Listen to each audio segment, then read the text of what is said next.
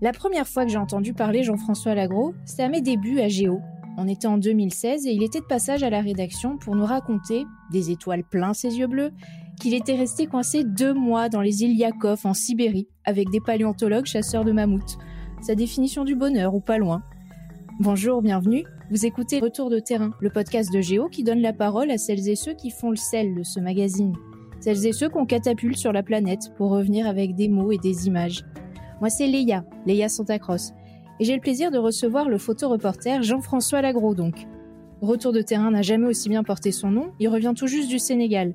La fois d'avant, c'est le Cameroun avec les trackers de virus, quand ce n'est pas la Syrie, l'Afrique du Sud ou l'Antarctique. Tout baroudeur qu'il est, il me répond à distance, depuis chez lui à hier, dans le Var. Bonjour Jean-François. Bonjour Léa, bonjour à tous. Retour de terrain, c'est le podcast du magazine Géo.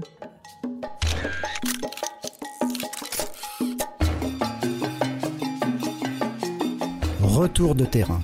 Chaque mois, les reporters de Géo posent leurs valises et vous emmènent en voyage.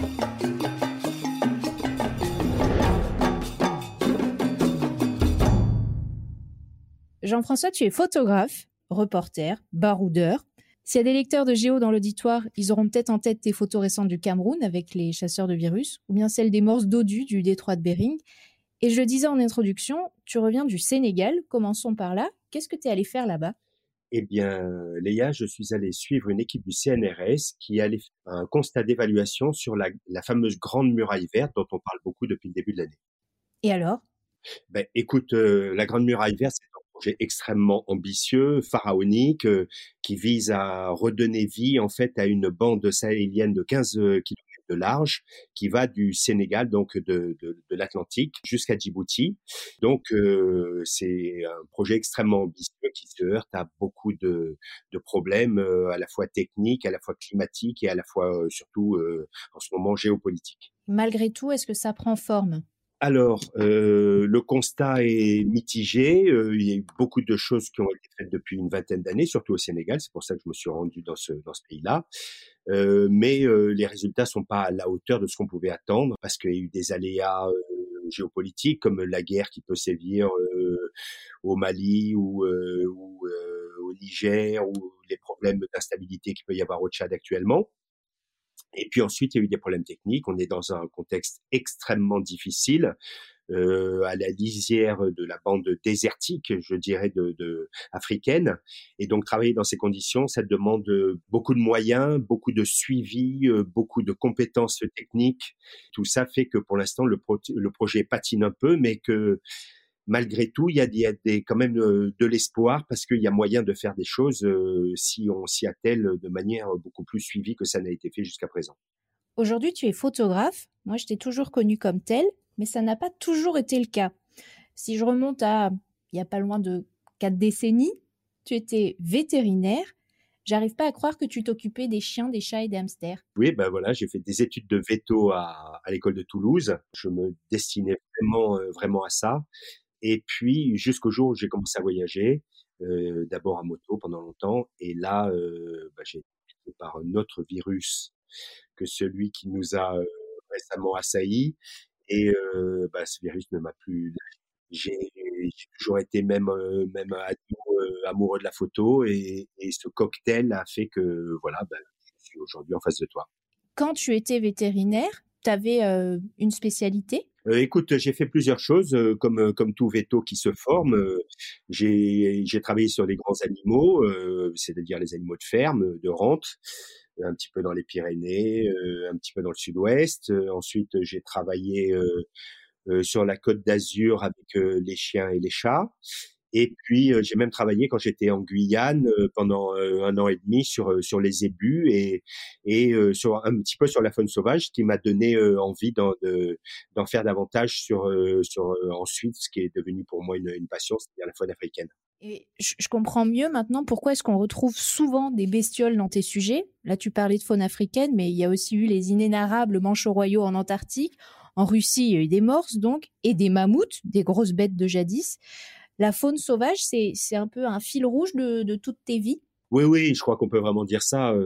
moi, j'adore la faune, j'adore la vie dehors. J'aime, j'aime la faune sauvage. Voilà, ce qui me, me fascine, c'est la faune dans son milieu, c'est la faune forte, c'est la faune qui est là où elle doit être. Voilà, ça, ça a toujours été mon, fil rouge. En tant que veto, j'ai, pas mal bossé en conservation. J'ai fait des de gros projets, notamment, enfin en tout cas des projets qui ont été importants euh, sur, le, les rhinocéros, par exemple, au Cameroun.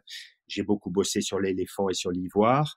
Voilà, oui, euh, j'aime la faune, j'aime la faune africaine et, et comme tu le dis, euh, je ne m'y borne pas puisque la, faune de, Sibérie, les morses, ça, ça me captive à condition que ce soit la faune dans son milieu. Tu parlais de l'ivoire à l'instant, ça c'est encore une autre de tes vies. tu as également été investigateur undercover en Afrique sur les questions de trafic d'ivoire. Donc, alors moi j'ai traduit ça par agent secret de l'ivoire. Mais en fait, tu faisais quoi? Oui, oui, ben tu, on peut pour donner une image, oui, c'est c'est c'est pas c'est pas très loin de ça en fait. Ben, je me présentais comme le quidam euh, moyen et j'ai fréquenté tous les principaux marchés euh, touristiques ou autres euh, d'Afrique centrale. Euh, que ce soit en RDC, au Gabon, en Centrafrique, euh, au, Cameroun ou, euh, ailleurs, en prétendant acheter de l'ivoire ou à m'y intéresser en tout cas, et pour connaître toutes les différentes filières, essayer de remonter les filières, connaître les prix de l'ivoire, l'ivoire brut, l'ivoire travaillé, connaître un petit peu le milieu de l'ivoire et savoir d'où venait cet ivoire et où il partait. Et après tout ce que tu as vu, est-ce que tu n'es pas désespéré jusqu'au trognon par l'état de la faune sauvage dans le monde?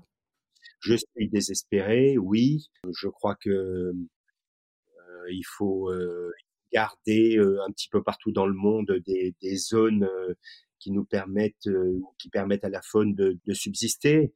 Après, il y a un rapport de force qui ne va pas en sa faveur. ne serait-ce qu'en Afrique, on les Africains étaient un milliard en 1900, euh, 100 millions en 1900, ils sont un milliard en, en l'an 2000, euh, ils seront euh, 2 milliards en 2050. Euh, forcément, euh, l'homme l'homme grignote sur l'espace vital de la faune et avec les conséquences que qu'on peut imaginer. Et, ça, ce rapport de force, je crois pas qu'il soit prêt de s'inverser. Et là, d'ailleurs, tout récemment, tu as travaillé pour Géo sur un autre sujet brûlant d'actualité. Tu es parti suivre le travail de ces scientifiques au Cameroun qui traquent les potentielles futures zoonoses, ces maladies qui se transmettent de l'animal à l'homme. On connaît bien. On voit beaucoup de chauves-souris sur tes photos. Donc, je parle des photos qu'on peut découvrir dans le numéro 508 du mois de juin ou sur geo.fr. Faire ce sujet en pleine pandémie mondiale de coronavirus, c'était important pour toi? Oui, oui, parce que c'était aller sur le terrain à un moment où on était au cœur de la pandémie, donc euh, dans les réelles conditions. Et je crois qu'en tant que photoreporter, c'est ça qui est important, c'est c'est de pouvoir rapporter euh, les émotions du moment euh, au moment où les événements arrivent. Et donc là, vraiment, j'ai été en forêt au moment où la, la, la pandémie sévissait dans le monde au plus fort ou, pas loin, et donc dans les dans les réelles conditions de, de, de cette pandémie. Donc ça, c'était vraiment le, le, moment de le faire, même si ça n'a pas été facile du tout pour des raisons euh, logistique, pour des raisons sanitaires, euh, pour des raisons politiques aussi. Donc euh, malgré tout, on a réussi à ramener ce sujet. Je remercie Géo et je remercie les gens sur place, les scientifiques qui m'ont accueilli dans des conditions qui n'étaient pas toujours faciles pour eux. La pandémie, parlons-en. Qu'est-ce que ça a changé, toi, dans ton travail depuis un an et demi? Ah ben, comme tu, comme tout le monde peut l'imaginer, ne plus pouvoir voyager, ça m'a touché comme tout le monde. Donc, quand les pays sont fermés, eh ben, on ne peut plus s'y rendre et, euh, et, moi, ça me coupe les ailes euh, dans mon dans mon boulot. Voilà. Donc, euh, il se trouve qu'au Cameroun, j'ai réussi au bout d'un certain temps à obtenir un visa. J'avais des équipes qui étaient qui ont pris des risques pour m'accueillir sur place. Euh, qui l'ont fait. Euh, je pense aux équipes du Kremer à, Yaoundé, euh, qui est le, le, gros centre des maladies émergentes et réémergentes de Yaoundé, où les gens sont très compétents. Je pense à l'IRD de Montpellier et à l'équipe de, de Martin Peters et à, à Géo qui a accepté de m'envoyer là-bas alors que c'était pas simple de, de, le faire. Donc voilà, je pense, je pense que quand tout le monde s'y met, on peut arriver à, à, ramener des témoignages qui sont intéressants et qui sont chauds, qui sont, qui sont vivants. Voilà. On a parlé de toutes tes vies. Euh, la photo, tu l'as dit, c'était une passion, mais concrètement, tu t'y es mis comment? Bah, écoute, j'ai commencé à voyager, euh, à vrai dire, j'ai commencé à faire de la photo pour les, journaux, euh, les journaux moto, les magazines moto quand, quand je traversais l'Afrique. Et donc, ça m'a permis de vivre et de d'avoir un, un, moyen de gagner un peu de sous pour voyager, comme comme tout baroudeur, que ce soit en euh, au, début en voyageant euh, pendant des mois, euh, des années, puisque j'ai fait d'abord une traversée de l'Afrique qui m'a pris sept mois. J'ai fait un tour du monde pendant pendant quatre ans. Bah, je gagnais ma vie au départ et eh ben, en essayant de, de, vendre des photos et ça s'est fait d'abord puisque j'étais à moto à des magazines moto et puis comme j'étais veto euh, il m'arrivait aussi de m'arrêter de, de castrer des kangourous comme en Australie ou de faire des prélèvements en Papouasie-Nouvelle Donc voilà, euh, on vit comme on peut, euh, on, on gagne sa vie comme on peut, et c'est comme ça que petit à petit j'ai mis un pied dans la photo et que j'ai adoré ça comme comme je l'adorais depuis longtemps. Mais pendant longtemps j'ai pas pu m'y adonner complètement. J'ai je faisais des, des projets de conservation. Après, j'ai travaillé un peu pour la télé. J'ai fait des séries télé qui, qui racontaient un peu euh, le sort d'espèces rares et en voie de disparition dans le monde. Et, et, donc, je faisais des photos, mais c'était pas c'était pas une, une, une, activité à plein temps et je le regrettais parce que la, photo, ça mérite vraiment de s'y consacrer. Donc on comprend mieux ton parcours. Veto, moto, photo. Et puis, voilà. et puis photo reporter, ça collait bien avec une autre de tes passions. Tu me parlais hors micro de ton goût du risque, ce qui t'a amené à partir pour Géo en Syrie et en Irak d'ailleurs, au chevet du patrimoine archéologique détruit par Daesh.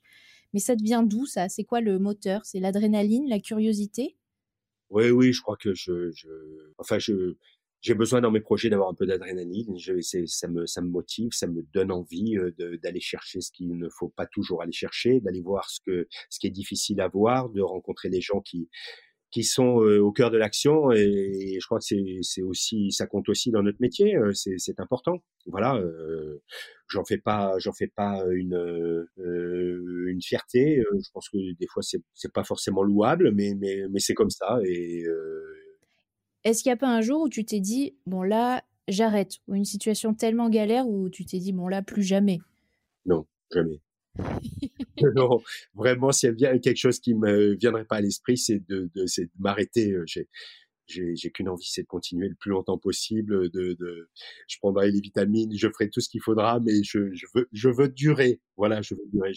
J'adore ça. Euh, c'est, c'est, c'est vraiment ce que j'aime dans la vie et, je ne vois aucune raison de ne pas continuer. Euh, même si bien sûr notre notre métier va mal pour pour de nombreuses raisons, parce que la presse va mal, parce que on sort d'une pandémie où ça a été très dur pour nous, mais mais voilà, ça va repartir et, j'espère que je pourrai continuer à faire ce métier le plus longtemps possible. Et comment est-ce que tu concilies ce métier avec une vie de famille? Oh ben c'est pas facile, hein. Euh, c'est pas facile. J'ai, une vie de famille, c'est jamais facile. Hein. Commençons par là. Une vie de famille, c'est pas facile. Euh, bon, bah, j'ai des enfants qui euh, qui euh, euh, tremblent un peu quand je pars, surtout mes filles d'ailleurs, parce que mon fils, lui, ça, ça l'émeut pas plus que ça. J'avais une femme qui m'a toujours poussé à faire ça, même si c'était pas facile. Voilà, non, on peut on peut y arriver, je crois. On peut concilier les deux, mais c'est pas. On, on, adapte les sujets, on adapte les durées de reportage. on peut faire ce métier on, avec une vie de famille, c'est faisable, oui et tu fais partie de la Société des explorateurs. Comment tu y es rentré et ça représente quoi pour toi? Oh ben je, suis un, membre assez peu actif parce que s'il faut il y a, des, réunions qui se passent à Paris et que je suis plutôt un membre honoraire hein, mais j'y suis entré par cooptation quand j'ai commencé à voyager à faire le tour du monde et puis maintenant je, collectionne les, pays un peu comme les médailles j'en suis à quasiment une centaine et euh, bah, c'est vrai que j'ai une petite expérience du voyage dans des conditions difficiles, au plus près, parce que je crois que en soi, voyager, c'est un mot qui recouvre beaucoup de choses, mais ça s'apprend de voyager, ça a une éthique de voyager. Et j'espère, au fil de ma vie, avoir appris à voyager et que maintenant j'ai un peu plus d'expérience avec toute l'humilité que ça peut recouvrir. Je rencontre là-bas des gens qui, savent voyager et, je suis content de partager avec eux, comme de, voyager avec eux, de partager en tout cas avec eux, avec tout le monde et avec les lecteurs de Géo par exemple. C'est, je suis content de pouvoir rapporter des témoignages qui, euh, sont, j'espère, assez, assez proches du terrain. Ça, ce serait ta définition du savoir voyager? Savoir voyager pour moi, c'est euh, c'est que les gens te reconnaissent sur place comme un des leurs, c'est-à-dire qu'ils ont ils, ils, sentent que tu les comprends, ils sentent que tu les aimes, ils sentent que tu euh, euh, comprends euh, leur vie. Et ça, c'est oui, voilà, c'est ça pour moi la définition de, de savoir voyager. Je voudrais aussi qu'on évoque tes racines. T'es né à Alger, t'as grandi à Hier, tu vis à Belgencier, toujours dans le Var. Donc t'as beau baragouiner russe et t'aventurer à peu près partout, tu restes avant tout méditerranéen? Oui, ça c'est vrai. Bah, j'ai des racines méditerranéennes. Je suis issu d'une famille qui a qui a mis les pieds en Algérie, euh, je sais pas, une quinzaine d'années après la conquête. Donc je crois que je crois que j'ai gardé de ça un esprit pionnier, un esprit euh, le goût du risque, de gens qui sont partis euh, sur des terres difficiles, qui ont défriché, qui ont euh, qui ont apporté aussi beaucoup dans les pays dans lesquels ils sont ils se sont installés. On ne leur reconnaît plus cet apport au péril de leur vie. ils ont été aussi envoyés là-bas par, par par leur pays et je pense que ils ont apporté beaucoup et ça je voudrais qu'on leur rende grâce et, et qu'on leur reconnaisse ça. Ben moi je m'estime héritier de, cet héritage et de ce goût du risque qui, euh, que je partage aujourd'hui encore d'une autre façon. Mais alors la Méditerranée, la Méditerranée, mais moi j'ai jamais vu de sujet signé Jean-François Lagros autour de la Méditerranée. Oh ben écoute, euh, le patrimoine, le patrimoine syrien, euh, pour moi, c'est quand même la Méditerranée. C'est un, c'est un, le creuset de, de, toutes euh, de toutes les rencontres euh, entre les Bédouins du désert, entre le entre l'esprit romain, l'esprit euh, grec, tout ça, tout c'est ça la, la, la, la Syrie et donc c'est ça aussi la Méditerranée, c'est ce foisonnement, c'est la, la, naissance de beaucoup de civilisations. Et bon j'ai pas j'ai pas de sujet à proprement parler où le terme Méditerranée soit inscrit en propre mais il est en filigrane derrière pas mal de sujets, notamment celui-là. Mais peu de sujets locaux autour de Belgencier, par exemple.